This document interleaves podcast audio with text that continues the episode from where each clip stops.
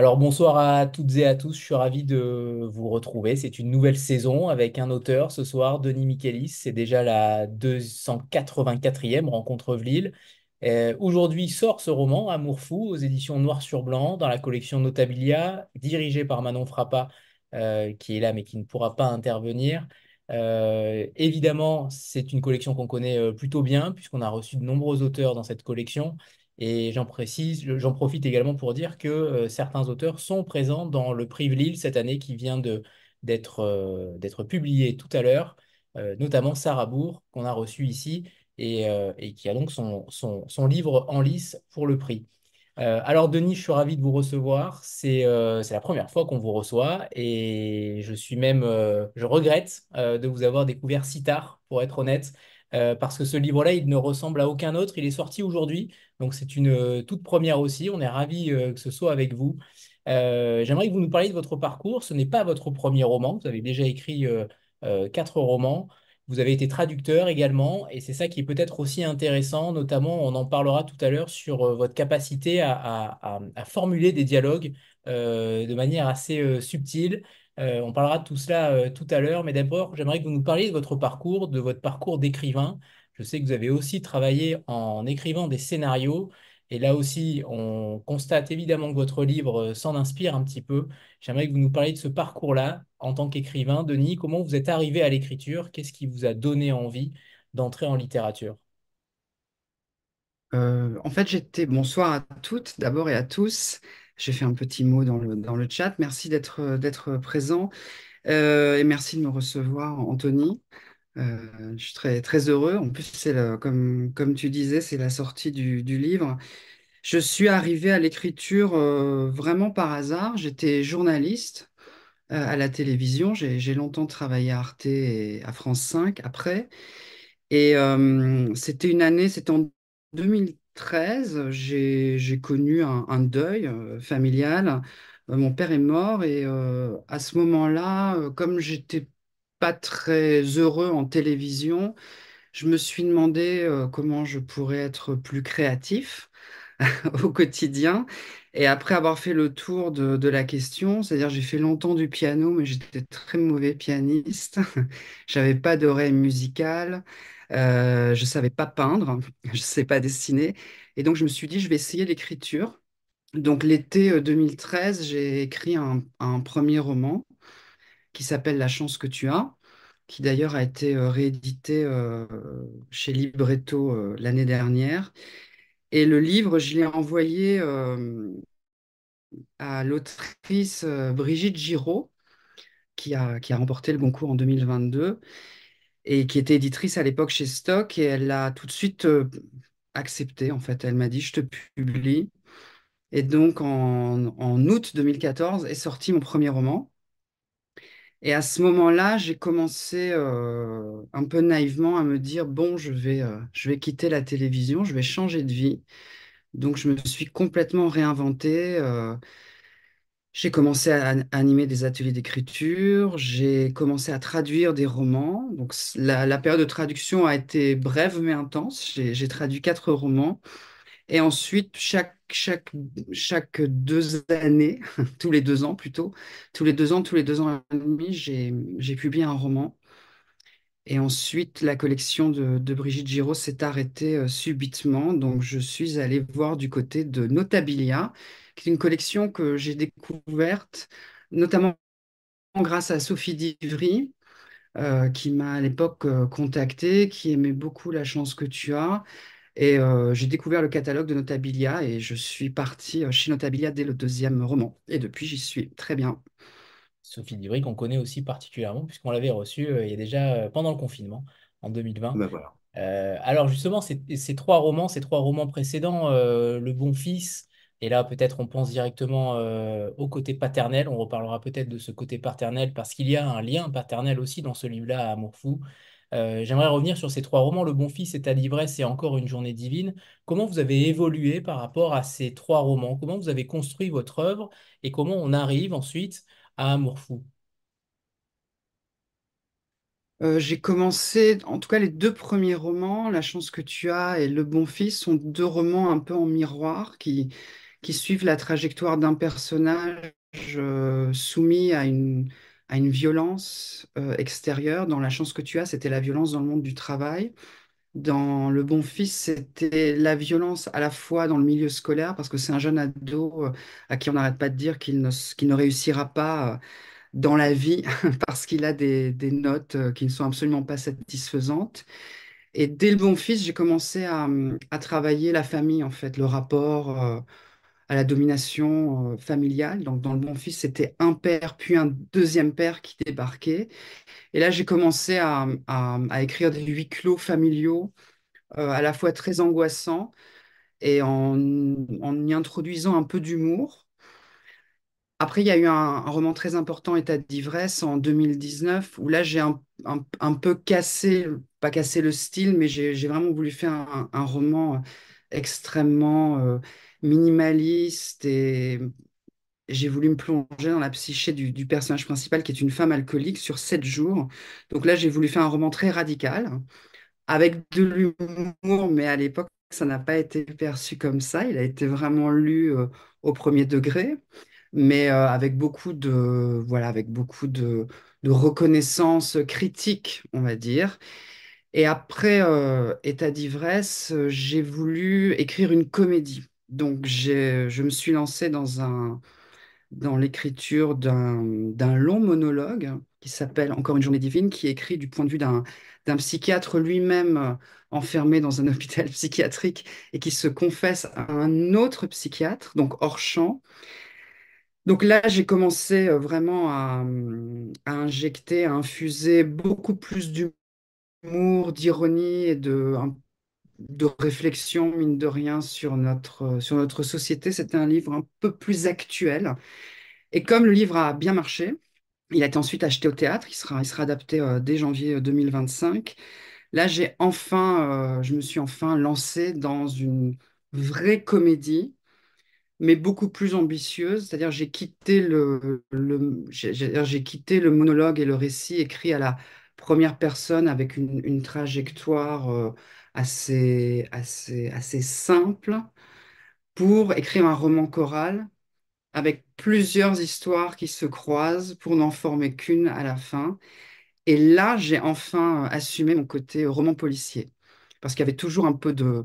Il y avait une sorte de vernis un peu, euh, un peu roman noir, roman d'angoisse, roman fantastique. Mais là, j'ai, vraiment écrit euh, Amour fou à partir du genre enquête policière. Donc c'est une nouvelle manière. Mais il a fallu vraiment que je passe, c'est pour ça que vous parliez de trajectoire. Enfin, tu parlais, je ne sais pas si on peut se tutoyer. Bien sûr, Denis, bien sûr. Je peux te tutoyer. Euh, j'ai, voilà, je me suis, euh, je me suis inscrit dans un, dans un genre euh, beaucoup plus ambitieux et la forme du roman choral euh, forcément demandait euh, beaucoup plus de, a plus de travail, euh, de création de personnages, d'intrigues parallèles. Donc ça a été, ça a été un, travail d'un an et demi. C'est-à-dire que la chance que tu as, c'est écrit en trois semaines, il y a dix ans, et je suis passé de trois semaines à un an et demi d'écriture. Alors justement, c'est ça qui est, qui est aussi intéressant. Est-ce que tu es parti du genre pour ensuite en écrire quelque chose, parce que là, tu parlais tout simplement de, du côté psy. Euh, il y a évidemment un côté euh, psychologique là aussi euh, dans ce roman-là. Est-ce que c'est un fait qui a déclenché Amour fou? Est-ce que c'est une discussion avec une, personnalité euh, du milieu médical, comme un psy par exemple, comme le, père de Barnabé dans le, roman dont on va parler ensuite? Qu'est-ce qui a déclenché euh, ce roman-là? C'est, davantage le genre. parce que le, polar euh, euh, exige une certaine construction, il exige euh, d'avoir des meurtres, d'avoir une enquête, il demande une résolution, il faut que le lecteur euh, quand même euh, ait une réponse à la fin qui le satisfait, c'est-à-dire on doit boucler vraiment l'histoire. Donc je suis plutôt partie de l'étude euh, du roman noir, du thriller. Donc, je me suis beaucoup intéressée à l'architecture de ce genre littéraire. Et une fois que j'avais bien compris comment on pouvait construire ce, type de livre, j'ai en effet euh, appelé un, ami psychiatre qui m'avait déjà beaucoup aidé pour euh, État d'ivresse et Encore une journée divine. Donc, je lui ai pitché, entre guillemets, mon personnage. Je lui dis, je voudrais partir du, de la figure du harceleur, parce que c'est un thriller et un roman noir, Amour fou, et je voulais parler de, du harcèlement. D'abord sous forme amoureuse, après, euh, on en parlera peut-être après. Après, il a pris d'autres euh, d'autres formes, parce que je parle aussi du harcèlement scolaire, je parle un, peu du travail. Et quand je lui ai décrit le, personnage, il m'a rétorqué, euh, écoute, Denis, tu es en train de parler d'un érotomane. Et là, je me suis dit, ah bon, un érotomane, qu'est-ce qu'un érotomane? Donc, il m'a un peu expliqué, il m'a donné un peu de lecture, il m'a dit, il faut quand même que tu te renseignes un peu. Donc, je me suis replongée pendant un mois ou deux dans, la, recherche et dans des, cas cliniques. Et ensuite, j'ai commencé à écrire le roman, d'abord euh, à partir de Barnabé, donc qui est ce jeune, euh, euh, jardinier érotomane qui rentre chez lui, qui a été accusé de meurtre une première fois, mais qui a échappé à la prison. Il revient au Bercail, dans une, petite ville côtière. Et donc, j'étais parti pour écrire un roman assez bref sur est-ce qu'il va recommencer ou pas. Et plus j'écrivais, plus je construisais d'autres personnages parallèles. Et là, je me suis dit, mais en fait, je vais faire un roman choral. Je vais multiplier les pistes, je vais multiplier les suspects. Et je vais comme ça créer un puzzle dont, voilà, qui, qui, qui à la fin va créer en fait le motif euh, final qui est, euh, qui est donc le livre. Mais le, roman choral n'était pas du tout au départ euh, au départ, comment dire, ça n'a pas été l'inspiration première, ça a été vraiment le genre du, du thriller. Et ensuite, ce, personnage central, euh, érotomane, donc euh, l'érotomanie étant euh, l'illusion délirante d'être aimé, cet amour fou. Amour fou. Amour fou, justement. Alors, le titre pourrait paraître évidemment trompeur, et c'est là aussi où je vous trouve extrêmement subtil. Amour fou, cette expression qui, qui pourrait transparaître d'un amour euh, inconditionnel. Là, pour le coup, il est pris au sens euh, second du terme. Je ne sais pas d'ailleurs si c'est au sens premier ou au sens second du terme, mais qu'est-ce qui vous fascine tant dans la folie? J'aimerais que vous nous expliquiez, euh, parce que j'ai l'impression que il y a aussi cet attrait, cet amour fou peut-être pour la folie dans ce livre-là. Vous traitez tout autour en filigrane de ce qu'est être euh, érotomane aujourd'hui aussi, mais même si ce n'est pas un essai, bien entendu, hein, ça n'a rien à voir, mais euh, vous lancez des petites bribes de temps en temps euh, sur cette, sur cette maladie, sur euh, tout ce qui gravite autour, et notamment sur l'irresponsabilité pénale en cas de, en cas de délit ou de meurtre. Je vous sais pas pourquoi. Que ça Euh, Je suis, je, sais pas pourquoi je suis fascinée euh, particulièrement par la folie. Enfin, je, je le sais un peu, je, je, je, triche un peu. J'ai, quand même dans la, dans ma famille euh, quelques spécimens, mais je vais pas trop, je vais pas trop m'appesantir sur ma, sur ma vie privée. Mais c'est un, c'est une, comment dire, c'est presque un passage obligé quand on écrit un, un- un thriller psychologique. C'est-à-dire que la folie, l'obsession nourrit le personnage et crée comme ça des tensions entre les, entre les différents protagonistes. Et c'est vrai que je m'intéresse beaucoup à la, à la psychiatrie, à la psychologie, mais sans, sans vraiment, euh, vraiment l'avoir étudiée, sans, sans vraiment la connaître. Mais ça fait, je, je sais pas, je trouve que ça fait, c'est la moindre des choses quand on est écrivain en tout cas, c'est comme ça que moi je conçois la littérature, que de s'intéresser euh, à, à, ce qui, à, une, à, des psychés qui seraient, qui un peu à part, qui seraient un peu perverses, un peu vénéneuses. C'est ce qui, ce qui est intéressant, je trouve, dans le, dans le genre polar. On ne peut pas avoir des personnages bien sous tout rapport et, et sains d'esprit. Alors justement, ce titre-là, Amour fou, est-ce que c'était un premier jet? Comment il s'est construit? Euh, je trouve que c'est l'un des titres les plus euh, malins en réalité qui soit, euh, parce que beaucoup de lecteurs, j'ai beaucoup discuté avec certains lecteurs et beaucoup pensaient tout simplement que c'était une histoire d'amour, d'un amour inconditionnel. Ils vont être très surpris quand ils vont lire le livre. Justement, comment vous, est-ce que vous n'avez pas eu une petite crainte entre guillemets de détourner le message?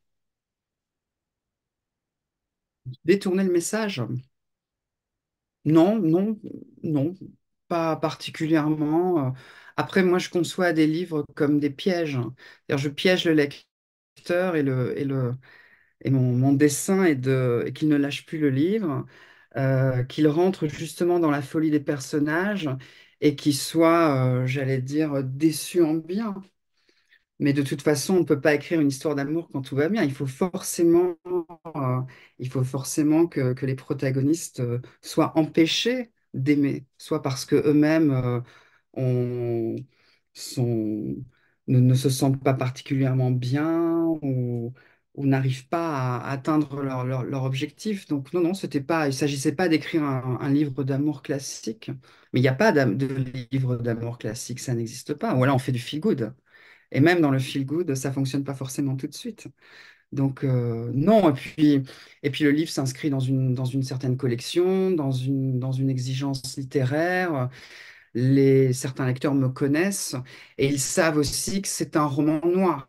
Donc euh, il n'y a pas de... Je pense pas qu'il y a de tromperie sur la marchandise, mais ce qui est vrai, et, c'est là où je suis un peu pervers, je l'avoue, il y a des passages où je, m'exprime sur, le sentiment amoureux, mais du point de vue de quelqu'un qui est, euh, atteint de, psychose. Donc ce que je dis sur l'amour est vrai, il y a des choses que je partage avec ce personnage, mais ce personnage est profondément malade. Mais j'avais euh, j'avais un peu fait la même chose avec État d'ivresse. Le, personnage euh, souffrait d'alcoolisme, d'une solitude extrême mais son regard sur le monde et sur la société, en plus elle était, elle est, journaliste dans le livre, son regard n'était pas complètement faux, c'est juste qu'on ne la prenait pas au sérieux parce qu'elle est alcoolique. Et Barnabé, ce qu'il dit sur euh, un moment sur, euh, sur l'amour, à quel point ça le dévore, à quel point ça le, ça le consume, il y a un, passage où il s'entretient avec son avocat qui va absolument le sortir de prison. Mais ce qu'il dit sur l'amour, je le partage, euh, je le partage en partie, voire en très très grande partie. Mais ça m'amuse de décaler ce regard. Alors, on reviendra sur Barnabé juste après, mais c'est vrai que tout à l'heure, vous aviez parlé de, euh, la construction du polar et ça m'intéresse euh, particulièrement puisque c'est rare qu'un écrivain passe, entre guillemets, de la blanche à la noire. Là, vous faites le chemin inverse. Comment vous avez construit ce roman-là? Comment vous avez, euh, vous avez longtemps étudié, vous m'avez dit, le, roman policier. Est-ce que vous êtes parti de la fin? Est-ce qu'au contraire, vous avez euh, déroulé ce, tapis à Barnabé et vous avez euh, tout simplement imaginez ce qui allait lui arriver, entre autres, parce qu'on va parler des autres personnages ensuite, mais comment vous avez construit cette trame pour arriver à un final totalement surprenant, un, final what the fuck, comme je l'appelle régulièrement? Euh, je l'ai construit euh, de manière assez chronologique. C'est-à-dire, je suis vraiment partie de l'idée que Barnabé revenait euh, dans cette petite ville et qu'il allait peut-être récidiver. Et plus je construisais les, les personnages périphériques, et plus j'avais une petite voix comme Barnabé dans ma tête qui me disait, et si c'était pas lui? Et si quelqu'un d'autre était derrière tout ça, s'il n'y avait pas une sombre machination ourdie par un autre personnage? Et à ce moment-là, donc au bout de quelques mois d'écriture, j'ai trouvé, j'ai cherché hein, parmi la galerie de personnages que j'avais créés, j'ai trouvé euh, le coupable. Mais j'ignorais les raisons qui motivaient cette folie à ce coupable, et j'ai découvert la raison à la fin seulement.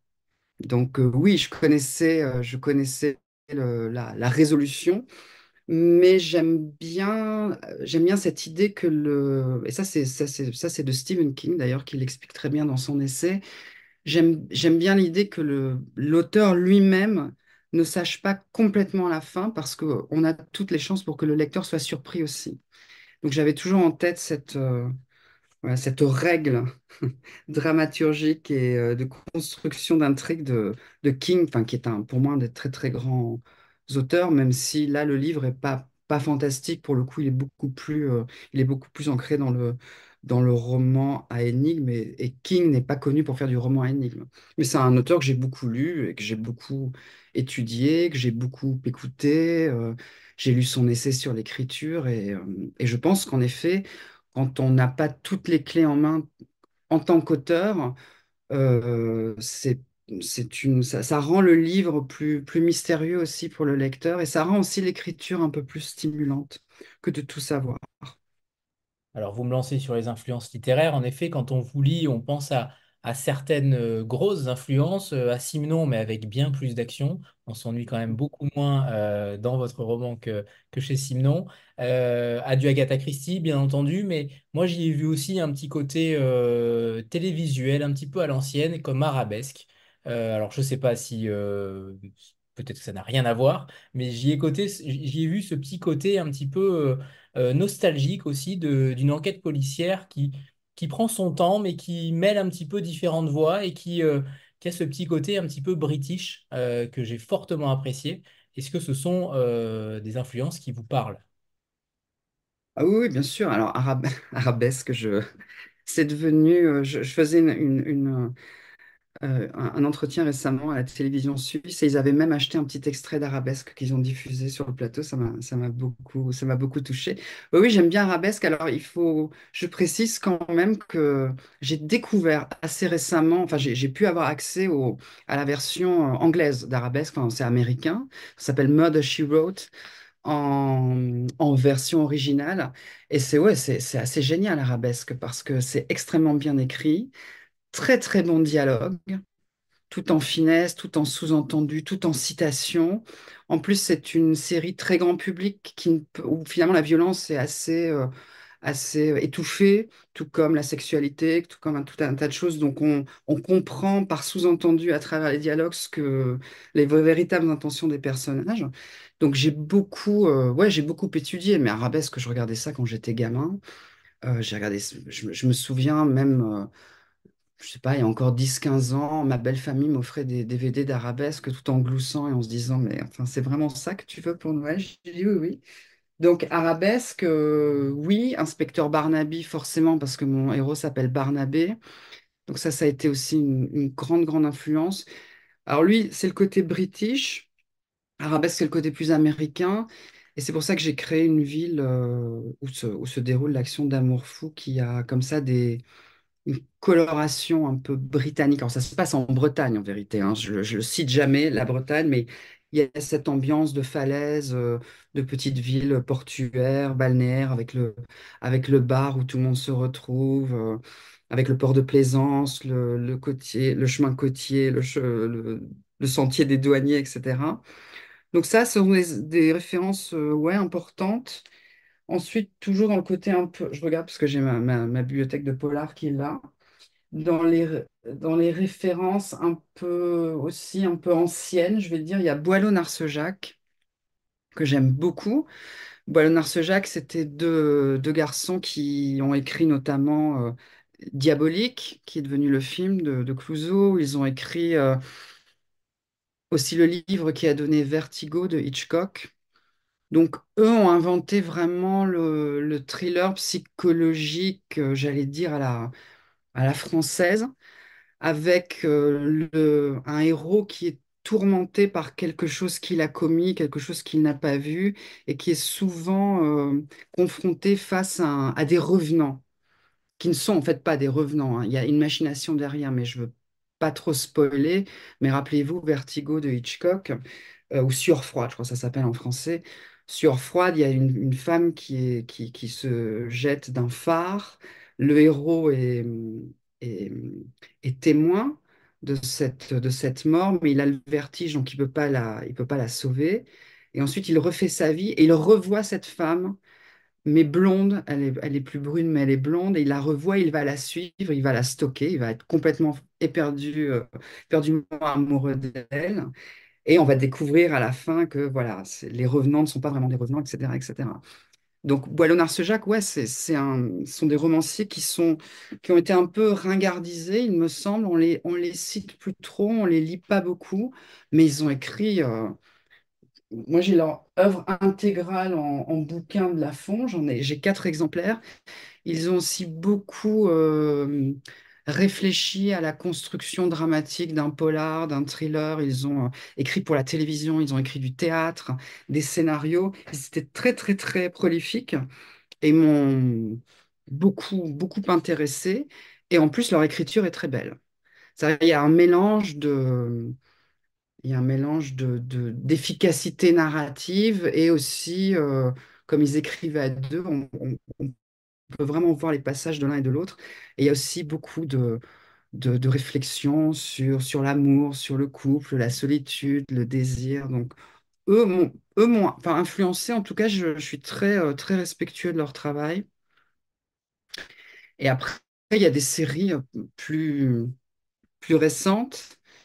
Euh, dans le côté, je ne sais pas si ça va vous dire quelque chose, mais il y a par exemple une série qui s'appelle Dead to Me sur Netflix, euh, qui m'a beaucoup intéressée parce que c'est une vraie comédie, euh, une, comédie macabre au sens propre du terme. Donc il y a vraiment un meurtre après l'autre et on passe du rire aux larmes en permanence. Ce sont, deux, femmes qui vont, qui vont se lier euh, d'amitié, mais qui sont toutes les deux liées par un secret. Bon, bref, il y a un mari qui est mort, l'une est responsable de la mort. Bon, bref, je ne vous raconte pas l'histoire. Mais c'est extrêmement drôle, hein. extrêmement drôle, extrêmement bien écrit. Et ça, j'ai regardé euh, ouais, quelques saisons pour un peu m'imprégner de, de la manière dont c'était construit, parce que c'est vrai que les, les, les- les anglo-saxons sont très très bons pour les dialogues. Ils ont un art de la, de la, comment dire, du, de- cette, cette, cette manière de, quand les personnages s'expriment, d'avoir toujours euh, un second, voire un troisième degré. Ça n'est jamais littéral, la manière dont, c'est dit. Quand, des personnages discutent, on peut toujours y voir euh, une, autre explication derrière, si vous voulez. Donc ça, ça m'a beaucoup intéressé. Et voilà, il y a sûrement d'autres influences que j'oublie, mais que je pourrais euh, rappeler après. euh, Agatha Christie, évidemment, bien sûr. Mais est- c'est c'est la, la base, Agatha Christie. Si vous voulez faire un roman à énigme, il faut avoir lu Agatha Christie, il faut comprendre comment, comment elle procède. Et il y a un très bon livre d'ailleurs d'Agatha Christie qui s'appelle les, s'appelle Les carnets secrets d'Agatha Christie, où elle consignait euh, ses plans, comment elle écrivait, elle dessinait des, des plans de table avec les personnages. euh, et elle, on découvre vraiment les, coulisses de son écriture. Ça, c'est hyper intéressant. J'aime, bien la... Je m'intéresse beaucoup à l'architecture du récit. Ça m'a toujours passionné. Et comme en plus, euh, j'ai depuis quelques années, euh, j'anime beaucoup, beaucoup d'ateliers d'écriture, euh, je m'y suis intéressé aussi pour pouvoir l'enseigner après. Donc ça a été un, un travail de, de longue haleine. Alors justement, je rebondis sur ces dialogues, puisqu'en effet, c'est euh, une des grandes valeurs fortes du roman euh, d'Amour fou. Euh, vous, mettez en scène différents personnages qui sont issus de, milieux sociaux totalement différents. Et c'est ça aussi où, je trouve qu'il y a une véritable plus-value sur les dialogues, ce qui est plutôt rare en littérature française. Euh, vous avez raison, les anglo-saxons sont, sont bien meilleurs que, que, nous. Euh, vous avez créé des scénarios, en effet, euh, dans, dans votre, dans votre passé. Comment ça intervient justement cette, cette écriture de scénario et cette écriture littéraire? Est-ce que vous y voyez une véritable différence? Est-ce que c'est un complément pour être, entre guillemets, meilleur écrivain? Est-ce qu'écrire un scénario rend un écrivain meilleur? Alors, il y a deux écoles. Il y a toute une partie des écrivains français qui vous diront euh, que le scénario n'a rien à voir avec euh, l'écriture romanesque, ce qui est vrai parce que le scénario ou le théâtre, hein, c'est pareil, hein, ce sont des, histoires qui sont au fond entièrement dialoguées.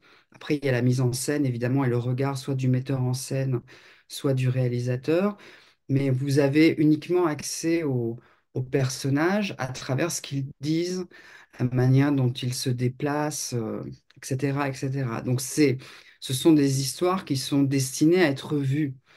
Et le roman a, a- cette supériorité qui est de pouvoir rentrer dans la psyché d'un personnage. Alors, je dis pas que on peut avoir une voix off dans un film, évidemment, ou dans une série, mais la force du roman, c'est le flux de conscience, c'est le monologue intérieur, c'est la pensée du personnage, c'est changer de point de vue.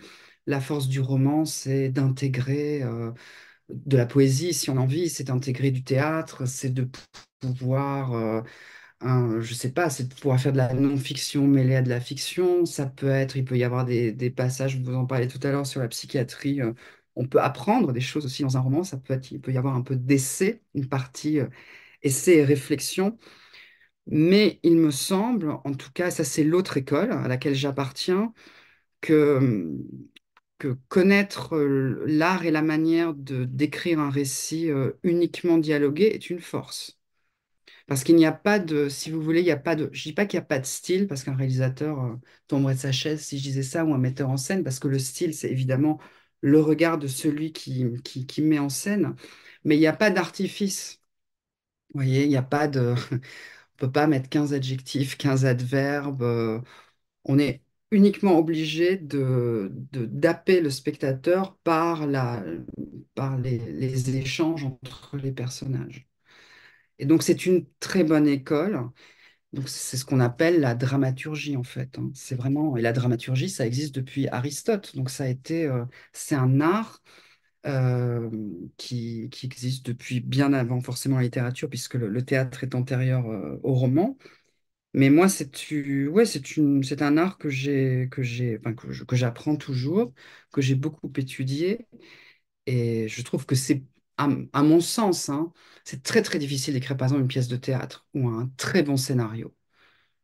Le roman, est, je dis pas que le roman est plus facile, mais il offre plus d'artifices. Après, je dis pas que c'est facile d'utiliser ces artifices, hein, mais il est, euh, il est plus malléable.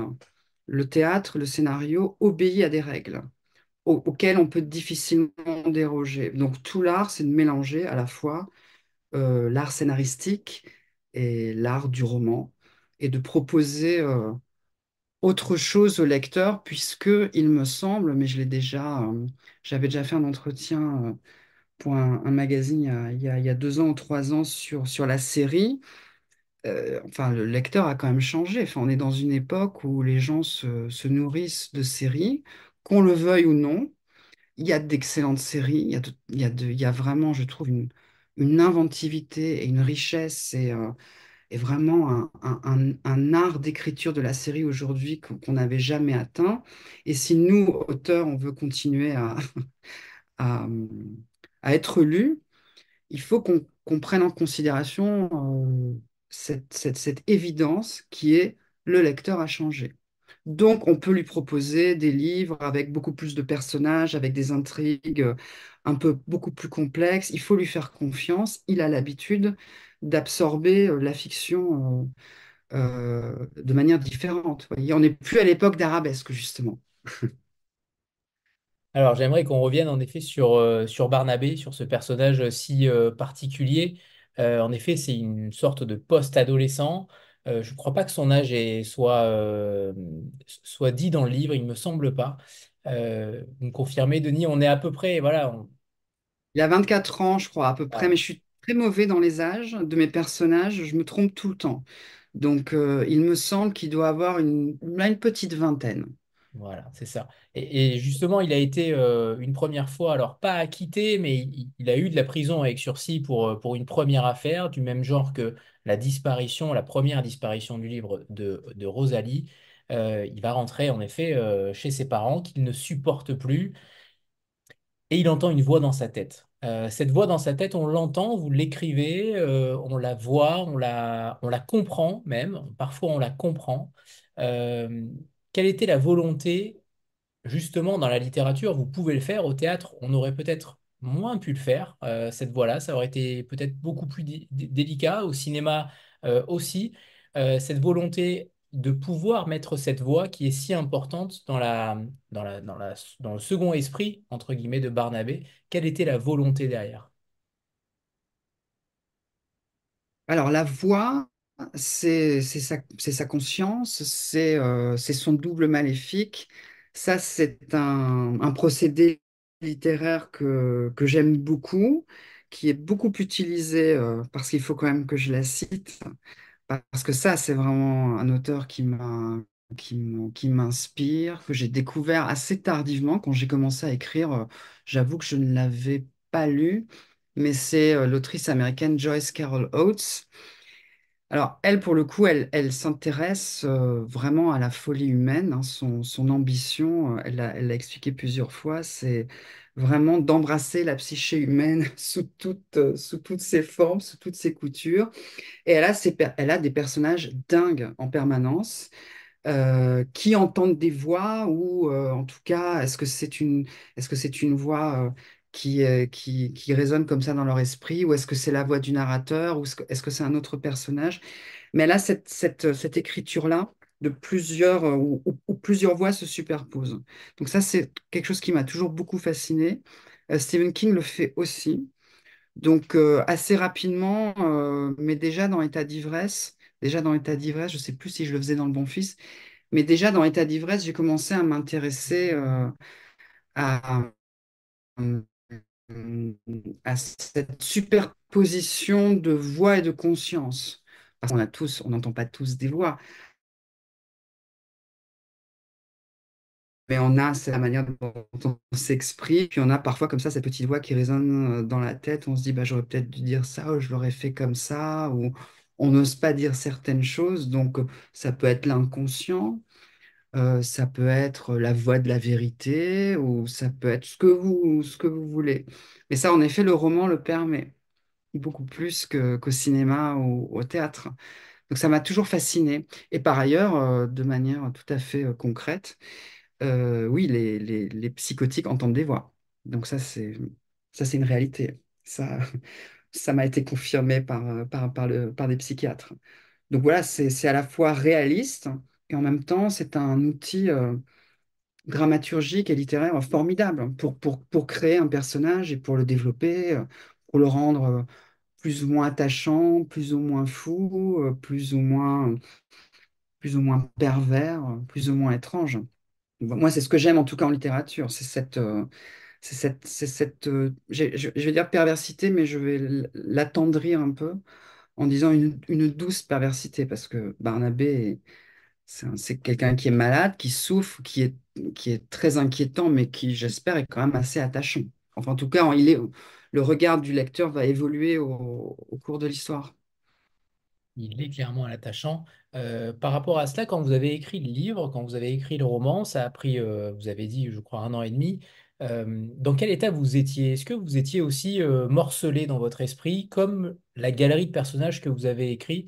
Euh, est-ce que vous vous mettiez à chaque fois dans la peau de chaque individu, euh, selon qu'il soit fou, mais en réalité ils le sont tous un petit peu, et on en parlera peut-être juste après. Euh, mais dans quel état d'esprit vous étiez? Comment on écrit quand on écrit un livre aussi, aussi dense, aussi, aussi fou? Est-ce qu'on se met véritablement dans un état d'excitation, de, de folie, d'apaisement? Comment vous étiez véritablement au moment de l'écriture? Quel- quels que soient les livres, on est dans un état de tension permanente, ça c'est sûr. On est dans un état euh, obsessionnel, hein, puisque le, en tout cas pour moi, euh, le livre est un peu. Je ne vais pas parler de rencontres amoureuses parce que ce serait quand même un peu inquiétant si toutes les rencontres amoureuses étaient comme ça, mais on est obsédé par l'objet livre et par les personnages, comme on peut être obsédé par une personne. En plus, comme dans le livre, il est question d'obsession amoureuse, de, de, de- personnages qui se suivent, euh, qui se, qui se regardent, qui s'observent, qui s'épient. Euh, for- forcément, forcément, j'avais cette, cette, obsession. Ça a duré longtemps. Après, euh, ça n'a pas changé de- des livres précédents. C'est-à-dire, je, je me couche le soir en pensant à l'histoire. Je passe au moins une demi-heure, une heure à la ressasser. Ensuite, je m'endors. Ensuite, je me réveille, j'y pense encore. J'écris, je vaque à d'autres occupations. euh, mais oui, oui, c'est, c'est, quelque chose de, de très fort et très intense. C'est, aussi une des raisons pour laquelle j'écris. Parce que pour le plaisir, c'est, vraiment l'écriture qui me procure le, le plus de sensations, le plus de plaisir. Tout ce qui vient après euh, est, est, est- est intéressant et on est toujours, toujours heureux d'avoir euh, une reconnaissance, de, évidemment de discuter des livres, etc. Mais le, le vrai, le vrai plaisir, l'excitation, c'est la création. Donc euh, après, me mettre à la place de personnage dingue, ça ne me pose pas de problème, mais je vous couperai. Non, je plaisante. Je ne sais pas ce que dirait un psy. Faudrait que je te demande, faudrait que je fasse une analyse peut-être. Non, Non, j'ai pas de problème. Mais vous savez, pardon, le... après, c'est le propre de l'écrivain, c'est de se mettre à la place des autres. C'est d'être curieux, c'est d'essayer d'être euh, c'est d'être empathique. C'est ça l'empathie, en fait. hein. C'est c'est pouvoir essayer de ressentir ce que ressent l'autre. Donc, ça, hum, c'est pas la chose la plus, en fait, c'est pas la chose la plus, la plus difficile pour moi, en fait. Bizarrement. Et même, et plus les personnages sont dingues, plus ils sont éloignés de moi. Vous voyez, je me rattrape. en expliquant bien que je ne suis pas comme ces personnages, plus la distance est, grande et plus au fond, je, c'est euh, assez facile, je dois avouer. Alors, il y a une question de Julia par rapport au thème de la psychiatrie, euh, savoir comment elle est intervenue dans votre vie. Est-ce que c'était après un fait divers? Euh, vu que c'est un thème en effet extrêmement important, vous y avez un petit peu répondu en partie tout à l'heure, mais peut-être pas totalement. Est-ce que vous pourriez nous en dire davantage sur ce, sur ce phénomène-là?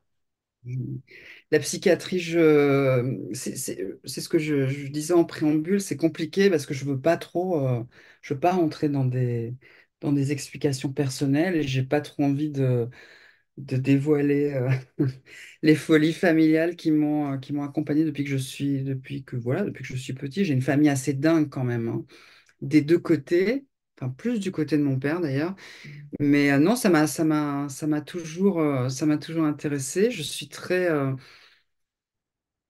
Je, je pense que, le- alors, je vais pas dire que le travail, attention, hein, je, je prends des, je prends des gants. Je pense pas que le travail d'un psy et le travail d'un écrivain soit le même, puisqu'il me semble que le travail du thérapeute est plus d'amener le patient à rétablir une certaine forme de vérité. Il essaye de comprendre, en fait, l'histoire du patient et il essaye de, de, lui rappeler à quel point c'est un narrateur indigne de confiance, que ce que raconte le patient n'est pas forcément toujours vrai, il a peut-être ressenti comme ça, mais il essaye un peu de rétablir une forme, on va dire, d'objectivité. Nous, c'est le contraire, en fait, on écoute les autres, on passe notre temps à, à épier, à écouter d'autres personnes autour de nous qui nous racontent beaucoup leurs problèmes, parce que quand on est écrivain, c'est quand même voilà, je te raconte, ça va faire un super livre, et moi j'ai vécu ça. Parfois ça marche. Ma mère m'avait euh, raconté l'histoire d'une femme alcoolique qu'elle connaissait, c'est devenu un roman, hein, État d'ivresse. Donc il y, a vraiment des fois où, en effet, le, un destin peut se transformer en livre. Mais je pense que c'est ça qui, me- qui me rapproche du travail, enfin, du travail de thérapeute, en tout cas, qui nous, qui nous lie entre écrivain et, et psy.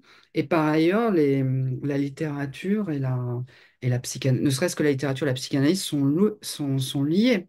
La, psychanalyse a pris comme modèle des grands motifs euh, littéraires. Donc, euh, comme, exemple, comme illustration, le- ne serait-ce que le mythe d'Oedipe. Donc, euh, là encore, ça me paraît assez naturel de m'intéresser en tant qu'écrivain à la psychiatrie, à la folie, aux déviances mentales, euh, parce que c'est ça qui, c'est comme ça qu'on comprend le monde, pas, euh, pas quand tout va bien.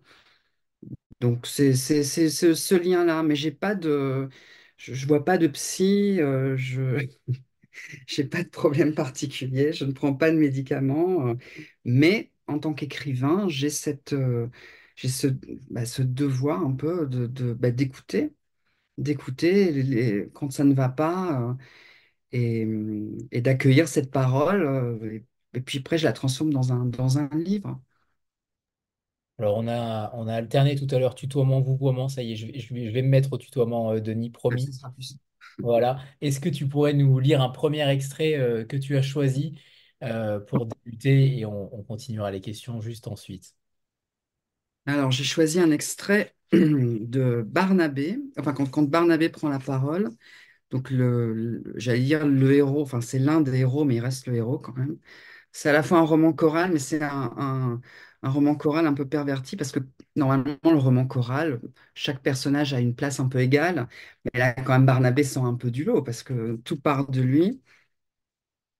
On est page 63 et donc on est à un moment du livre assez rapidement où il a décidé d'arrêter son traitement parce que sa voix lui dit que arrêter le traitement va le rendre euh, beaucoup plus libre et va lui permettre de retomber amoureux, ce qui est vrai et pas vrai. S'il arrête le traitement, l'érotomanie va reprendre le dessus. C'est pas l'amour, c'est la folie amoureuse. Mais enfin voilà, je joue là-dessus. Et donc, euh, page 63, Barnabé, c'est lui qui parle. hein. Le psychiatre a menti. C'est tellement évident que Barnabé se demande comment il a pu, ne serait-ce qu'un seul instant, croire ce type. Se passer du traitement ne pose aucun problème. Au contraire, il se sent plus fort, plus éveillé, prêt à se battre contre des géants, prêt à sauver le monde. même s'il doute fort que le monde le remercie. Le monde est si égoïste. Oui, les gens ne pensent qu'à leur gueule. Pire, ils profitent de la moindre occasion d'une petite faiblesse pour vous enfoncer bien profond. Un exemple?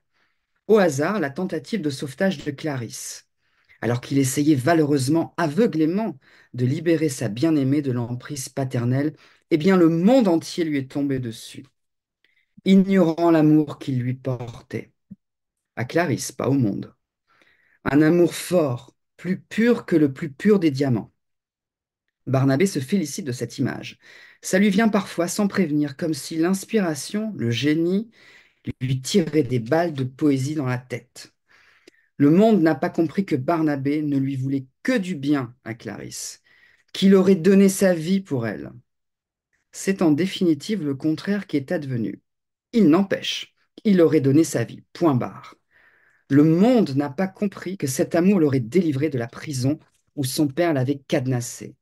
Un taudis, un trou à rats, où même les rats étaient de plus aimable compagnie que le père.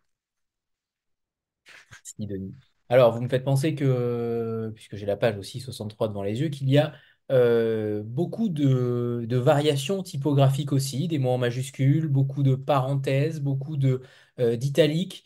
Euh, c'est peut-être ça aussi. Alors, on va pas dire qu'il y a des didascalies non plus, mais c'est une sorte de, de choses que vous ajoutez au récit et vous venez de le lire et en effet, on a senti à quel moment euh, ça, changeait, le ton changeait. D'où vous vient justement cette, euh, variation typographique? J'imagine que c'était une volonté euh, forte, qui est peut-être parfois plus difficile à, faire en, fabrication de livres, mais peu importe, l'auteur a toujours raison. C'est une. Je parlais tout à l'heure de la force du roman, euh, de, son, de cette capacité du roman à, vraiment avaler à la fois les genres littéraires euh, et aussi des variations stylistiques. Il y a, qu'en roman où on peut faire ça. Et moi, j'ai très tôt été euh, intéressée, notamment à travers des auteurs anglo-saxons. Alors, encore une fois, je vais citer Stephen King, mais c'est vrai que lui, je l'ai vraiment lu quand j'étais gamin, je veux dire préadolescent. Il utilisait déjà beaucoup les italiques, beaucoup d'anglo-saxons le font. Il utilise aussi des parenthèses, une sorte de, respiration dans le récit et de vraiment de mise en scène stylistique qui est, je trouve aussi, euh, euh, en tout cas, qui, que moi je trouve très stimulante à lire et très agréable. Donc ça me vient de là. Joyce Carol Oates le fait aussi beaucoup. Elle utilise beaucoup, beaucoup de parenthèses et beaucoup d'italiques. Mais c'est euh, toujours à, des dessins très particuliers, comme moi je le fais. C'est pour euh, expliquer au lecteur que parfois c'est sa voix qui lui parle, parfois c'est le narrateur qui intervient, parfois c'est une autre conscience, euh, un autre point de vue. Et ça, le roman, euh, le roman le permet. Donc j'utilise vraiment tous les outils qui sont à ma disposition pour donner un texte aussi riche visuellement. Je trouve ça très, très important soit, que ça soit ludique aussi, stylistiquement, parce que c'est ludique dans la forme et dans, dans l'enquête, euh, le côté Cluedo, tout ça. Et, et bien sûr, c'est un jeu de piste pour le lecteur, mais aussi euh, formellement, il faut que ça soit ludique. Et ça vous permet aussi d'intégrer beaucoup d'humour parce que le livre est, extrêmement euh, drôle, mais sur- surtout, à mon sens, beaucoup euh, ironique. Euh, il y a beaucoup d'ironie dans ce roman et c'est surtout, entre parenthèses, que vous les faites, vous faites ces, traits apparaître. On sent presque un monde parallèle dans ce livre-là. On sent qu'il y a différentes voix qui, qui s'entendent. Mais cette, euh, parce que vous êtes extrêmement mordant sur la société qui vous entoure et vous lancez des punchlines euh, un petit peu partout dans le livre. Euh, on pense notamment aux, aux Parisiens qui vont comment dire, s'exiler en Normandie ou en Bretagne. Mais mais c'est quelque chose qui n'est pas forcément fréquent dans le roman policier, en tout cas pas à ce, ce degré-là. D'où vous vient justement cette, cette volonté aussi de, de dénoncer, entre guillemets, je dis bien entre guillemets, mais il y a quand même beaucoup de dénonciation, de, de satire, d'ironie dans ce roman-là. Euh, c'était une, une voie supplémentaire, quelque chose que vous, qui ne pouvait pas euh, être absent de votre roman? C'est le, je, je vais, je vais faire une, une réponse. euh, qui va peut-être vous surprendre, mais c'est tout, simplement le reflet de ma personnalité. Là, pour le coup, ce que je dénonce, c'est épouse à peu près euh, mon regard euh, sur le monde. Et, hum, et je trouve que c'est important parce que le, roman, ça n'est pas... On parle beaucoup de style. Alors le style, évidemment, c'est primordial dans l'écriture. Il faut un style, il faut une forme. Après, il faut une voix aussi et un ton. C'est-à-dire que c'est important. Moi, j'aime lire des livres avec une tonalité souvent ironique, ou en tout cas euh, qui ne soit pas uniquement premier degré.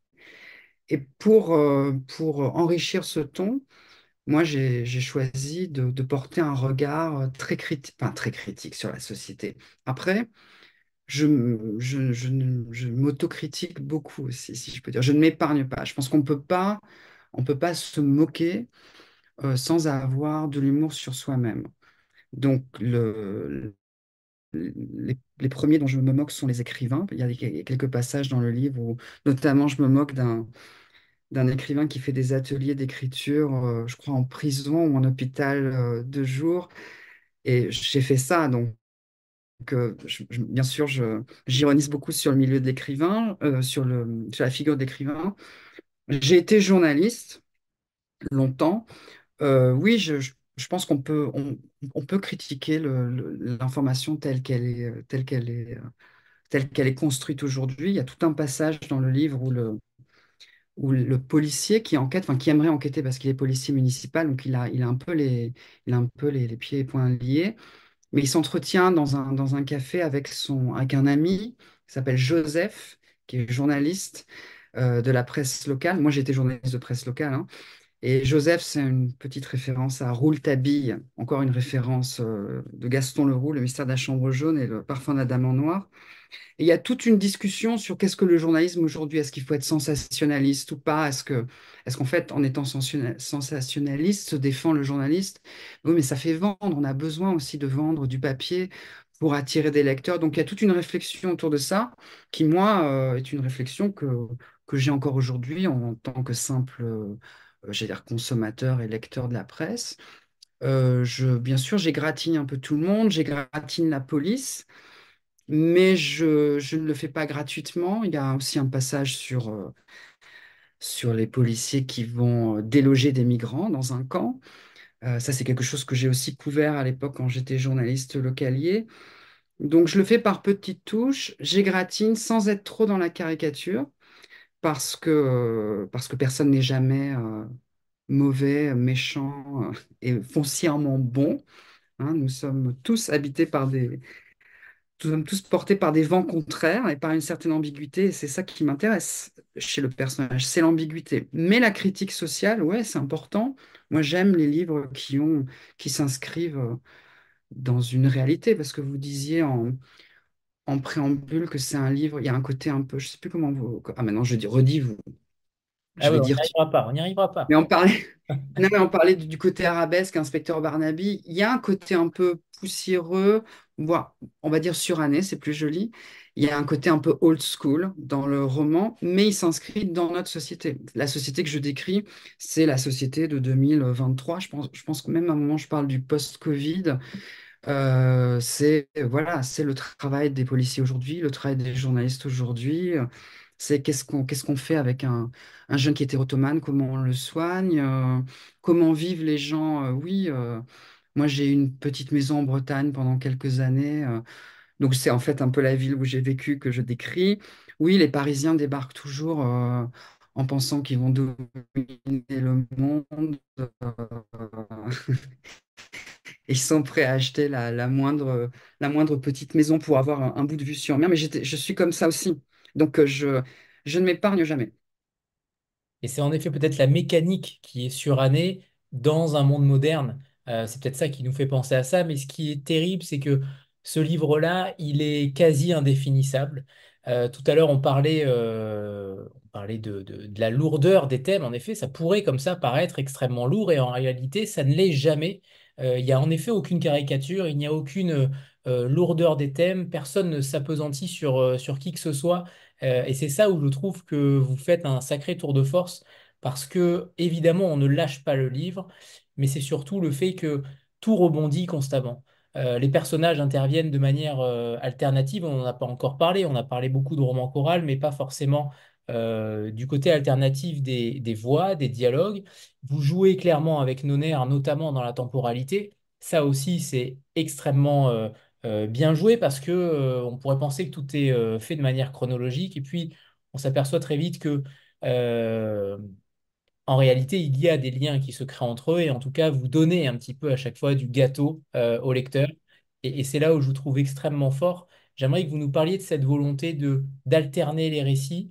Euh, on les voit apparaître petit à petit finalement, les personnages. Ils n'apparaissent pas tous au début. Et c'est ça qui est très intéressant aussi, puisque dans un roman choral, parfois, euh, les personnages se mêlent les uns aux autres on a du mal euh, souvent à, déceler ce qui, ce qui peut paraître vrai, faux, intéressant ou pas. Là, vous déployez tout du long cette, cette machination et, et je trouve ça assez, assez jubilatoire.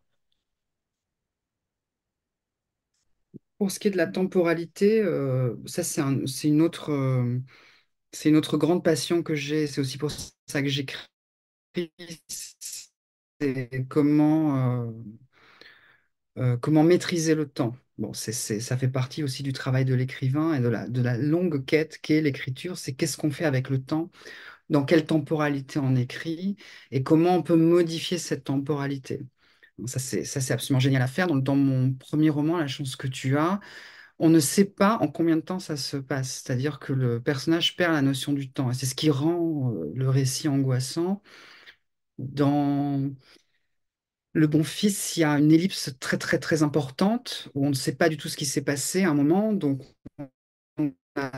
on a deux temporalités. Euh, dans État d'ivresse, c'est sept jours.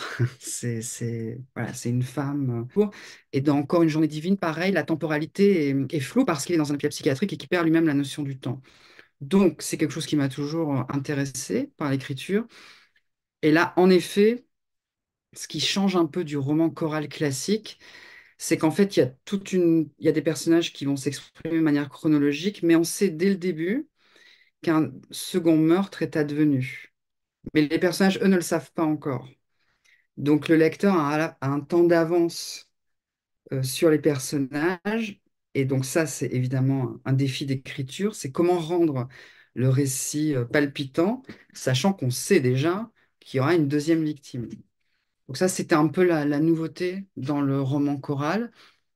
Et ensuite, euh, oui, tous les personnages n'apparaissent pas dès le début. Ça, c'était une, c'était une envie que j'avais de, parce que je regarde beaucoup de séries, parce que j'avais envie euh, que certains personnages euh, ne prennent pas tout de suite la parole, mais que j'avais présenté auparavant. Par exemple, le père, le psychiatre, sans trop spoiler, il intervient assez rapidement puisque le fils rentre au bercail et que le père n'a absolument aucune envie qu'il loge à la maison. Donc on l'entend parler, on l'entend s'exprimer, on l'entend beaucoup se plaindre et, et, et exiger de son fils qu'il ne sorte surtout pas dans le jardin, qu'il ne rencontre surtout pas, qu'il ne croise surtout pas une patiente. Évidemment, il va croiser une patiente parce qu'on s'en doute. C'est comme les interdits, tous ces interdits vont être, euh, vont être détournés, ne seront pas respectés. Et ensuite, à un moment, il prend la parole et d'autres personnages disparaissent. Mais ça, c'est une manière, euh, c'est de modestement de, de, pas de changer, mais de, de travailler avec les règles du roman choral, mais en les détournant. J'aime bien détourner les règles. J'aime bien, je suis pas très obéissant. Voilà. C'est votre petit côté Barnabé. C'est mon petit. Ouais, bon, j'espère pas trop parce que il est quand même. J'espère que je ressemble pas. Je, je, je sais pas si je ressemble à un, un des personnages, mais euh, peut-être à un, mais je vous dirai pas lequel. Ok, ok. Moi, j'y ai eu un petit peu de Thomas, mais, euh, mais sait-on jamais. Ah, brûlé. On va prendre une petite photo de groupe euh, juste avant que Sandra euh, pose sa question. Voilà, préparez-vous. C'est bon, c'est parfait. Merci. Allez, Sandra, c'est à toi. Bonsoir tout le monde. Euh, bonsoir Denis. Euh, alors Denis, je vous ai jamais lu et je crois que bah, c'est une grosse erreur. hein. Quand je vous entends ce soir, euh, ça donne vraiment, vraiment très envie. Je vais peut-être un petit peu m'écarter du, texte dans, ma question, mais Anthony y reviendra. Mais vous disiez tout à l'heure, si j'ai bien compris, que c'était un projet assez ambitieux, Amour fou, par rapport à vos autres romans, et que ça vous a pris plus de temps? Est-ce que finalement, ce temps passé et cette énergie passée, ça vous a euh, plutôt, euh, plutôt dissuadé de, de reconstruire un projet aussi ambitieux, ou au contraire, est-ce que ça vous a stimulé pour euh, proposer encore autre chose, tout autre chose, une autre forme, euh, et un projet à nouveau très ambitieux? Alors, c'est une très, très bonne question. Merci, Sandra. Très jolie bibliothèque derrière, très fournie. J'arrive pas à lire les, j'arrive pas à lire les titres, mais je, je regarderai en replay.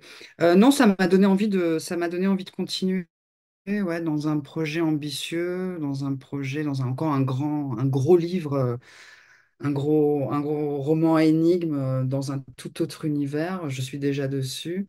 Donc non, ça m'a, ça m'a conforté. C'est vrai que le le, j'allais dire le pavé. Les, les Québécois disent brique, j'adore. Ils disent brique.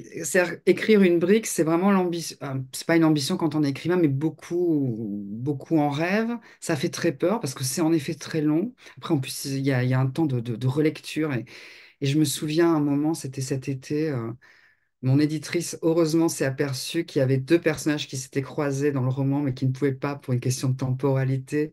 Donc, il a fallu. euh, il a fait, j'ai repassé un mois et demi dessus à, enfin, voilà, réécrire, mais en fait, il- ça, n'allait vraiment pas. Euh, non, non, ça m'a, ça m'a conforté. Après, je, je, je dis pas non à un, court récit, un court polar, bref, euh, un peu plus, euh, voilà, un peu, un peu plus rapide à lire et un peu, un peu plus rapide à écrire. Donc, j'aimerais bien, peut-être encore une, forme un peu plus courte. J'aimerais bien refaire du, théâtre. Je dis refaire. Le précédent livre n'était pas une pièce de théâtre, mais adaptée. Donc, euh, non, non, je. Mais une fois qu'on a, passé cette étape de la, du, pavé et des, centaines et des centaines de pages, on se sent un peu plus confiant. Et puis surtout, euh, moi, j'avais toujours cette, euh, Quand j'ai commencé à écrire, comment dire, moi j'ai 15 histoires qui me viennent euh, à la, j'allais dire la minute. J'exagère, mais j'ai vraiment, je, me couche le soir, j'ai envie d'écrire 10 romans différents. Et la forme longue, avec éclatée, avec beaucoup de personnages, et en plus, euh, ça on n'en a pas parlé, mais il y a, y a aussi dans le livre, il y a un personnage qui s'appelle Thomas, qui est le, le policier, qui lit des romans policiers, qui lit des polars. Et donc il y a plein de petites histoires dans l'histoire.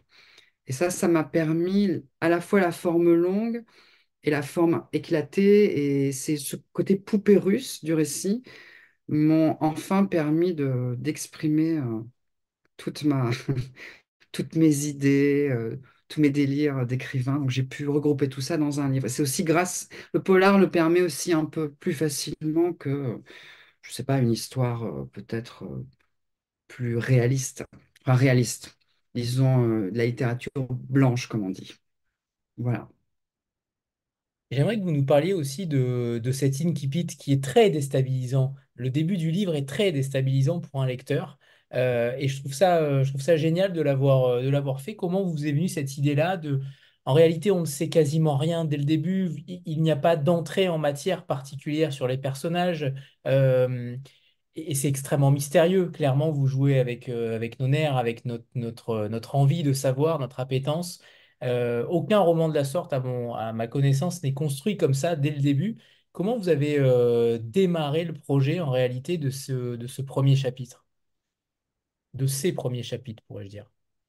Quand il arrive dans le manoir, c'est ça? Quand il débarque Dès chez ses parents Ouais, ouais. Euh, ça m'a paru assez naturel de commencer comme ça. Vous, vous voulez dire qu'il n'y a pas de biographie de personnage, c'est-à-dire qu'on les découvre au fur et à mesure, c'est ça? Exactement, exactement. Moi, je ne suis pas un lecteur de ce genre de, de livres. J'aime assez peu, justement, les livres où on commence par une première scène et ensuite il y a deux pages de bio et il avait fait ça et quand il était petit, etc. Ça m'intéresse assez peu.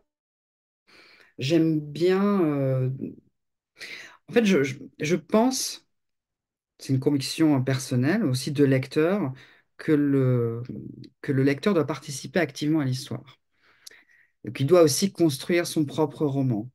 Donc, je lui donne assez peu d'indices au début sur, euh, la, sur les personnages, sur d'où ils viennent, ce qu'ils font. En revanche, enfin sur, sur d'où ils viennent, mais en revanche, dans leur manière d'agir et d'interagir avec les autres personnages, j'essaie de faire en sorte que ça soit suffisamment inquiétant et, et, et stimulant pour qu'ils continuent, pour euh, la lecture.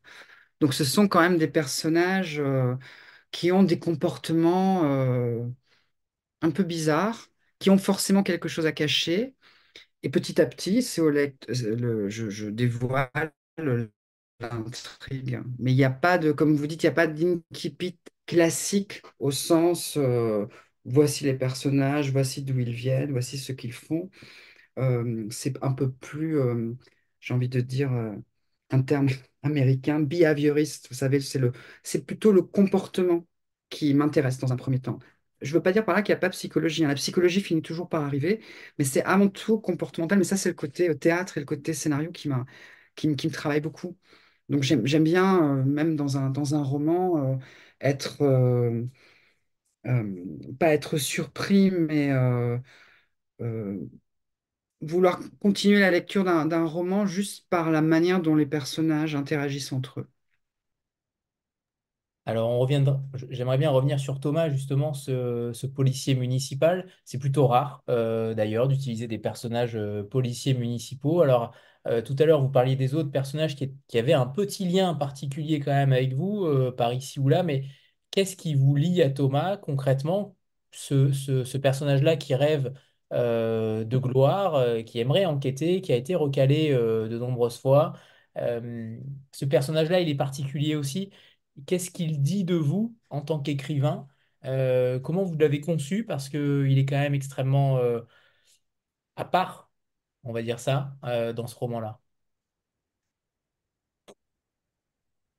C'est un personnage, pardon, c'est un personnage que j'aime beaucoup. Du coup, j'ai la voix qui, voyez, qui tremble quand je parle de lui. Non, c'est vraiment un personnage dont je me sens proche parce que, comme, comme tu le dis si bien, c'est un peu l'écrivain. Enfin, c'est l'écrivain. C'est un peu celui qui rêve de, de, mener une enquête policière à bout, qui veut absolument découvrir la vérité, mais qui n'a pas forcément les outils pour le faire. Donc, c'est une sorte de, de double. De, arrive aussi pas, euh, pas forcément lui, mais il sera aidé, mais ça, je veux, veux pas trop spoiler. Donc, il est un peu une représentation, est un peu la coulisse de l'écriture ou du roman policier. En plus, il est hum, avide lui-même de romans noirs, alors qui, par contre, pour le coup, sont très, très, très violents, très, très, très immoraux. Il y a beaucoup de, de scènes de, de torture, de choses comme ça. Donc, lui, il vit dans ce petit pavillon, il a une chambre avec une grande bibliothèque, et il ne se nourrit uniquement que de, que de, que de thrillers sanguinolents. Donc, c'est un, un peu moi, un peu, hein. Mais il a un côté, euh, oui, il lit, il en secret euh, des SAS un peu, euh, bon, un peu remis au goût du jour par, par, par ma plume. Donc, il me ressemble. Et puis après, il y a toute une, il y a toute une histoire avec Thomas qui tourne autour du harcèlement scolaire, dont son frère est victime, dont le frère est victime. Et ça aussi, le harcèlement scolaire, c'était un- une thématique qui me, tenait à cœur, dont, dont j'avais envie de, dont j'avais envie de parler, qui est hyper importante dans le livre. J'en dis pas trop, qui est hyper importante. Mais oui, bon, on en parle beaucoup d'ailleurs du harcèlement scolaire en ce moment. Euh, moi, je l'ai vécu euh, quand j'étais quand j'étais gamin, quand j'étais ado. Euh, ça, malheureusement, j'ai l'impression que ça n'a pas tant changé que ça. Euh, en tout cas, ça existe encore de manière parfois très virulente, parfois jusque, jusqu'au suicide. De... Encore récemment, il y a des faits divers absolument tragiques où, des collégiens se suicident parce que harcelés. Donc ouais, j'avais envie d'en parler, c'est un sujet qui me tient à cœur. Alors, Aurélie pose la question sur la couverture, parce qu'en effet, elle est euh, clairement euh, frappante, c'est le moins qu'on puisse dire. Euh, je ne sais pas si euh, tu peux en dire quelque chose. Euh, cette couverture-là, elle est, euh, elle est forte. Euh, elle en dit long aussi sur, euh, sur beaucoup de choses. Est-ce que, est-ce que tu pourrais nous, tu pourrais nous donner des indices? Je peux pas parce qu'il faut lire le livre. Je Je peux, je sais, peux, je je peux. sais, je C'est la, grande difficulté de, de faire de la promotion autour d'un d'un roman policier, parce qu'on ne peut pas trop rentrer dans les, dans les méandres de l'intrigue. Non, c'est une très belle couverture. Euh, mon éditrice avait raison, donc je le dis là, c'est enregistré à vie. C'était son idée. Bon, moi j'étais euh, au départ, j'avais, d'autres envies de couverture, mais j'avoue qu'une fois, une fois que j'ai eu ce livre en main, elle est très belle. Elle a un sens dans l'intrigue. Et par ailleurs, c'est une, euh, sont des graphistes basés à Montréal. hein. Ils s'appellent Paprika. Et c'est eux qui designent toute la collection Notabilia depuis 10 ans et qui rendent cette collection aussi particulière euh, euh, au niveau de l'illustration et de la créativité. euh. Ils sont au départ spécialisés dans les, dans les, dans les catalogues d'exposition, dans les livres d'art. Donc je trouve qu'ils donnent une, une couleur aussi euh, très particulière à la collection et au texte. On est, on est vraiment... euh, moi, je suis très, très fier d'avoir euh, d'avoir aussi ce, ce design-là. C'est important aussi parce que le livre, c'est un objet. C'est important d'avoir des beaux objets entre les mains. Vous avez remarqué, j'aime beaucoup les objets, donc forcément, je... On voit ça, et notamment les poupées russes, de ce que je vois. Oui, j'ai une grande passion pour les... Et j'en ai, j'en ai un peu caché parce que je je voulais pas qu'on me prenne pour un... Pour un... Est-ce que tu pourrais nous lire un, un second extrait, euh, Denis? Peut-être avec une autre voix. Je ne sais pas si tu as choisi euh, une autre voix, mais j'imagine que oui. Ben, je vais lire Thomas, euh, du coup, notre policier. Alors, c'est juste qu'on est beaucoup plus avancé dans le livre. C'est vraiment au moment où, où lui décide d'enquêter, de, de, de, de, ne pas respecter la loi, enfin d'aller au-delà de, ses prérogatives de, de policier municipal. Et là, il, il est réveillé très très tôt. Et voilà ce qu'il dit. C'est, juste avant de, partir euh, l'enquête. Couché trop tôt. Et voilà le résultat. Impossible de se rendormir et le radio-réveil n'affiche que 3h45. La veille, après les pintes, le kebab et les trois mini-joints, il s'est écroulé à 10 heures, sombrant dans un sommeil, sombrant dans un sommeil lourd, transpirant abondamment, respirant fort. Heureusement que personne ne partage son lit. Sinon, il ou elle aurait pris ses jambes à son cou. L'odeur de sueur et de linge mal lavé est si forte que Thomas décide d'ouvrir la fenêtre, tant pis pour le froid et l'humidité. Sous le halo discret de sa petite lampe de chevet, il remarque un livre ouvert, page 71, dont il n'a strictement aucun souvenir. Vindicte d'outre-tombe. Qui a bien pu laisser passer un titre pareil? D'après la quatrième de couverture, l'histoire est celle d'un jeune gars fauché qui épouse une dame extrêmement riche, retrouvée quelques jours plus tard pendue dans le grenier. Malgré une enquête approfondie, le séduisant veuf est lavé de tout soupçon et part s'installer dans un manoir cossu dans une petite ville balnéaire pour profiter de ses rentes, jusqu'à une nuit où il entend quelque chose gratter sous les toits. Bof. Encore une histoire de fantôme. Le passé qui revient hanter le personnage, rien de bien original, pas étonnant que Thomas ne se le rappelle plus. La caresse humide du vent sur son visage finit par lui remettre les idées en place. Il sait qu'il ne se rendormira plus. L'image du livreur lui revient, son visage effrayé, de beaux yeux clairs écarquillés, au moment où Thomas, sans le faire exprès, combien de fois devra-t-il le répéter, exhiber son arme Il faudrait retrouver la trace du livreur, lui envoyer un message pour s'excuser de nouveau. À l'occasion, lui proposer de boire une bière? S'il attend le retour de Joseph, ça risque de prendre des plombes. La chambre sent le frais et la terre mouillée. Après trois séries de pompes, triceps et grands pectoraux, Thomas saute sous une douche glacée en poussant de grands cris rauques. Puis il avale deux expressos. 4h30 du matin. Le soleil ne se lèvera pas avant des plombes, le moment parfait pour une petite balade. Oui, parce que la veille, Thomas a, commandé un kebab à un, un- et il a, comme il a toujours son arme sur lui, alors qu'il n'a pas le droit de l'avoir, de la garder euh, à domicile, en voulant prendre la commande, il a exhibé son gun et le livreur a pris peur et s'est enfui. Et donc, euh, voilà, il est un peu euh, travaillé par la mauvaise conscience et vous vous en doutez que l'arme, évidemment, va avoir une importance hyper importante dans le, dans le roman, surtout quand on porte une arme qu'on n'a pas le droit de, de porter. Il peut arriver plein de choses. Et comme vous le voyez, on est loin d'arabesque avec des livreaux. Parfois, euh, on s'en éloigne un petit peu. On est dans le monde contemporain. C'est ça. Euh, alors, je, je rebondis justement sur cette arme euh, qu'on n'a pas le droit de porter parce que le, le- le roman et, euh, et la situation de Thomas est extrêmement bien détaillée, notamment dans le fonctionnement de la police municipale.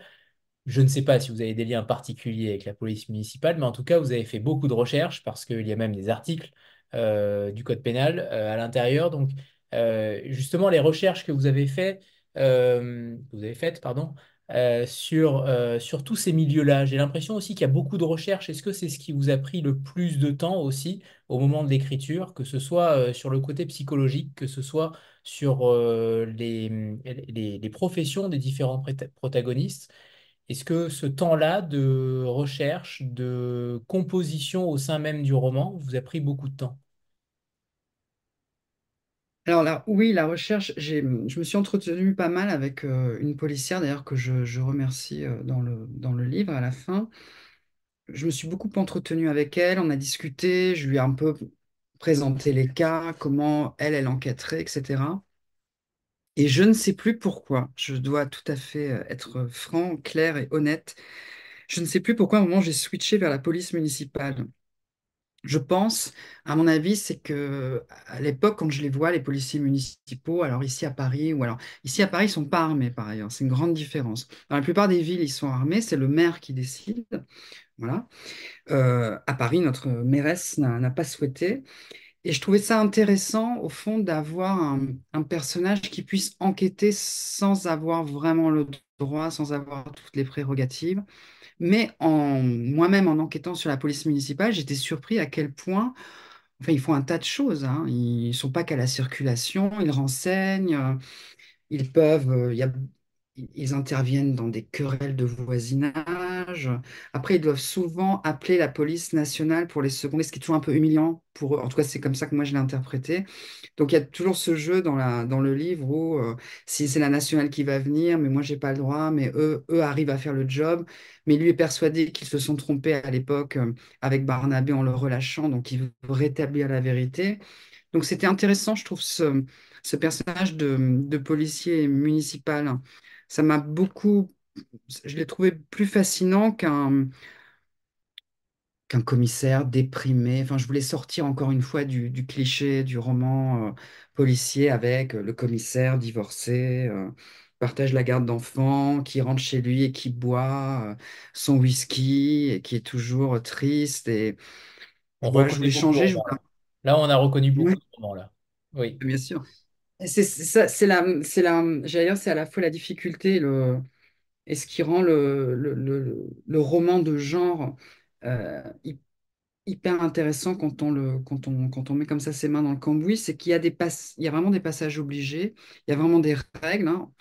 Pas de, pas de roman policier sans policier, pas de roman policier sans meurtre mais on peut toujours détourner, on peut toujours changer, on peut réinventer malgré tout euh, le genre de à son voilà à mon un niveau. Parfois je suis pas le premier à avoir utilisé euh, des, des policiers municipaux. J'ai regardé une série récemment euh, dont je viens évidemment d'oublier le nom.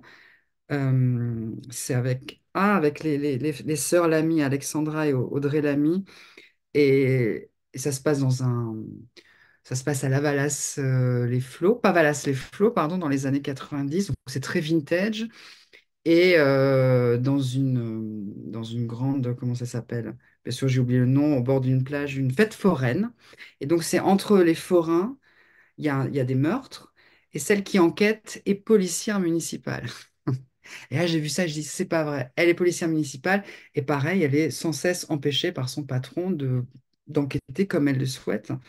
Donc, je ne suis pas le premier à avoir eu l'idée, mais je trouve que ça donne un... Une humanité, je trouve que ça donne une humanité euh, différente. Oui, puis par ailleurs, les policiers municipaux, ils, enfin, je veux dire, ils sont, ils sont importants. hein. Je veux dire, c'est bien de les avoir aussi, justement, pour quand on a des problèmes de bruit, de voisinage ou de voitures mal garées, on ne peut pas toujours demander euh, on peut pas toujours demander à la police de tout gérer. Donc, euh, je me suis, j'ai j'ai trouvé leur, leur, leur métier euh, enfin, m'a beaucoup plus intéressé que je ne le pensais euh, au départ. Et quand je les vois maintenant, je, je- ça m'amuse beaucoup. Je me dis, est-ce que je trouverai un Thomas parmi eux? Sûrement. Je ne l'ai pas encore trouvé. Je pense que Thomas, entre deux, il a passé le concours de la police nationale je crois qu'il a eu là. On lui souhaite. On lui souhaite. Ouais. Euh, non, j'aimerais, j'aimerais savoir, puisque je pense que toute euh, hantise pour un, un- un écrivain de roman policier, c'est le lecteur découvre euh, la chute, la résolution très tôt ou trop tôt dans le livre. Est-ce que vous avez euh, fait le test par rapport, euh, on sait que ça a pris du temps à écrire, forcément. Vous avez, j'imagine, envoyé des versions pas forcément définitives, mais avec une résolution aussi. Comment ont réagi les lecteurs qui vous ont lu en amont? Et si jamais on, découvrait la résolution du meurtre, est-ce que ça vous obligeait à changer la fin? Est-ce que ça vous est déjà traversé l'esprit? Est-ce que ça vous est déjà arrivé justement de modifier quelque chose en fonction des lecteurs que vous avez eus, ou en tout cas de la manière dont ils ont euh, trouvé la solution ou pas? Alors, je, je réponds dans, un quart de seconde. euh, Sandra Killer-Coaster, oui, c'est ça. Elle a trouvé le titre de la série. Très bonne série. Euh, très drôle et extrêmement bien dialoguée. Comme quoi, je, parfois, je dis du mal des dialogues à la française, mais non, il y a des, il y a des séries très évidemment bien écrites. Et, euh, et récemment, pardon, j'ai, vu la, la Palme d'Or euh, française, euh, Anatomie d'une chute, qui est, alors là, pour le coup, euh, un niveau d'écriture très, très, très, très haut. Et voilà, c'est vraiment un, un film qui m'a pas réconcilié avec le cinéma français parce qu'il y a beaucoup de, de films français que j'aime. Mais ça me rappelle aussi voilà, qu'il faut pas toujours être dans le. Il n'y a que les anglo-saxons qui savent écrire, les français ne savent pas. C'est pas vrai. Mais voilà, de temps en temps, on cherche un peu des exemples. Pour Golden Globe d'ailleurs. Ouais, non, non, mais je vraiment, c'est très bien en plus par vraiment je, je lui souhaite et aussi par tout ce, ce- ce- cette volée de bois vert qu'elle s'est prise parce qu'elle avait osé critiquer, euh, elle avait osé être un peu politique lors de son discours et, euh, et toutes les critiques qu'elle a reçues ensuite, je trouve que c'est mérité. En plus, le film est un succès public, donc euh, c'est très très bien. Euh, non, pour, alors pour euh, répondre à ta question. Écoute, le livre, je l'ai fait lire à mon, à mon, à mon lecteur chouchou favori euh, que je salue à travers l'écran. Lui, il l'a lu, euh, il n'a pas trouvé. Donc, euh, ça, c'était le premier lecteur, parce qu'il lit toujours mes bouquins. Ensuite, je l'ai envoyé à mon éditrice et je l'ai envoyé à mes agents. Et euh, alors, mon éditrice avait trouvé, mais elle me l'a dit euh, des mois après, en me disant, je te connais, je savais.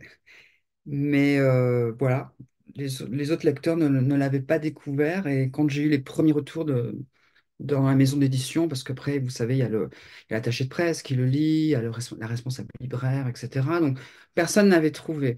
Mais c'est vrai que ça aurait été, euh, ça aurait été une, ça aurait été une angoisse euh, suprême que ça soit spoilé. Mais d'ailleurs, j'avais un tout petit peu prévu le coup au cas où. Et il y a, évidemment, il y a une, il y a, il y a la résolution euh, finale, il y a le fameux monologue final, mais il y a d'autres histoires parallèles aussi, d'autres intrigues parallèles qui se, qui se bouclent, notamment l'intrigue qui est liée à Thomas autour du harcèlement. C'est aussi une enquête, c'est une enquête parallèle. Donc, je me suis dit, au pire, si le, si le, si la lectrice ou le lecteur euh, découvre le coupable, il aura quand même d'autres surprises dans le livre. Mais ouais, c'est vrai que si ça m'arrive, si la prochaine fois on me dit, bah écoute, au bout de la page 20, on sait qui c'est, euh, c'est terrible. Alors, je vais vous poser une dernière question. euh, Je vais te poser une dernière question, Denis, euh, que je pose. euh, c'est la seule question que je pose euh, à chaque, euh, à chaque rencontre. Étant donné que ton ouvrage est, euh, critique sur la société et qu'elle dépeint une société qui est réelle, qui est, euh, qui est pas forcément très, euh, très positive, euh, mais c'est normal, on vit dans un monde qui n'est pas forcément très positif. Euh, comment vois-tu le monde en 2075, dans 50 ans? En 2000 d'ailleurs, non, pas 75, 74, euh, dans 50 ans. Comment vois-tu notre société? Comment la vois-tu évoluer? Est-ce qu'elle pourrait résoudre les problèmes que tu évoques, notamment dans ce, dans Amour fou? Ah oui, ça, je m'y attendais pas du tout. En 2074, euh, dans 50 ans, je, je serai plus là en plus dans 50 ans. Donc, euh, ah, quoique, je pourrais- que si, je pense que je si. finis comme P- si je finis comme P.D. James, que j'avais d'ailleurs euh, rencontré, je pourrais peut-être aller jusqu'à 95 ou à 100 ans, parce qu'elle est, elle est partie très, très, très âgée. Comment je vois le monde, je... Comment est-ce que je vois le monde? Bah, j'espère qu'on va se, notamment au niveau de, l'écologie, qu'on va, qu'on va se réveiller, parce que sinon je vois un monde euh, sans beaucoup d'eau, euh, sans beaucoup de ressources et avec beaucoup de, conflits euh, dus à des déplacements de population, à des gens qui, à des populations entières qui vont mourir de, chaud, de faim et de soif. Donc j'espère qu'on va se réveiller avant, j'espère qu'on en est tous conscients. Et, mais ça, j'en parle pas du tout dans mon livre. Ta question, c'est les problèmes que je décris dans mon livre, c'est ça? Ça, est-ce qu'ils vont être résolus eux aussi comme, euh, comme le, le polar que tu as écrit? Je pense que le harcèlement scolaire serait plus facile à résoudre que le changement climatique. Donc là, c'est vraiment une volonté, non, c'est une volonté politique qui est en fait assez simple à se mettre en route. Après, euh, on avait un ministre de l'Éducation qui, qui voulait, euh, voilà, qui, qui voulait se, consacrer à plein temps au harcèlement. On a vu ce que ça a donné puisqu'il est resté six mois. Donc, euh, je, pense qu'il y a, il y a des problèmes euh, dont on peut se saisir assez facilement. Mais après, il faut une volonté politique. Donc après, euh, c'est toujours ce que je dis, il faut aller voter, hein, parce que voter, ça change, ça peut, ça change le monde, forcément. Ça change la vie au quotidien. Donc, c'est pas en... Moi, je suis nature quand même très optimiste, même si ça se voit pas toujours dans mes livres. Mais oui, je pense que ça, ça, me paraît assez évident que bien voter, ne pas s'abstenir, bien lire les programmes, et ça peut, ça, ça peut changer la donne et on s'en sortira peut-être mieux. Ça, je le pense. Mais c'est son, c'est cet optimisme de début 2024, euh, le jour de la sortie du livre et après cet entretien merveilleux qui, voilà, qui me rend, qui me fait pousser des ailes. Peut-être que dans deux mois, je serai pas du tout comme ça. Ou quand il y aura les élections européennes, je serai peut-être complètement déprimé. Mais voilà. Merci, Denis.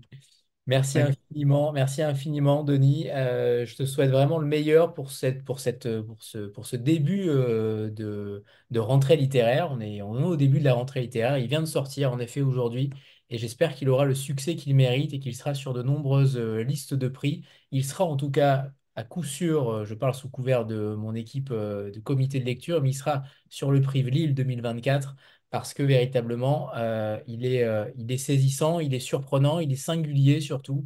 Il ne ressemble à aucun autre. Et en période où il y a beaucoup de livres en rentrée littéraire, euh, plus de 500 la plupart du temps, alors il y a peut-être un petit peu moins sur la rentrée d'hiver, mais quand même, j'ai l'impression qu'on a déniché la perle rare en ce début d'année et j'en suis ravi. Merci Denis. Merci infiniment et, et à très vite. beaucoup pour, pour cet entretien. Merci à, à tout le monde. Merci Denis. Bonne Ouais, ah, les petits cœurs, c'est mignon. Il y a des cœurs partout, en effet. Au revoir tout le monde et à très bientôt. On se revoit dimanche avec Muriel Zach pour une nouvelle rencontre. Merci Bonne soirée. Merci Au beaucoup. revoir à tous.